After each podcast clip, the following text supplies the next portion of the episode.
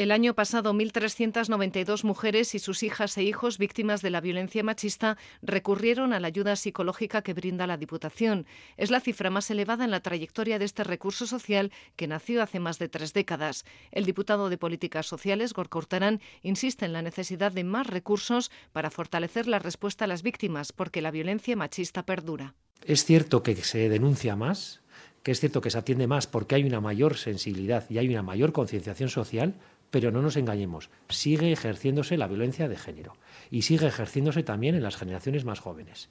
Y esa violencia machista que aflora, destaca la psicóloga Maya Bóveda, es solo una pequeña parte de la que realmente existe.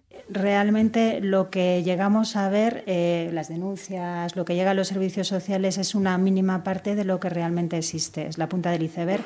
La violencia de género está muy presente, es una violencia muy silenciosa. Muchas mujeres dan el paso de denunciar cuando los agresores comienzan a hacer daño a sus hijas e hijos.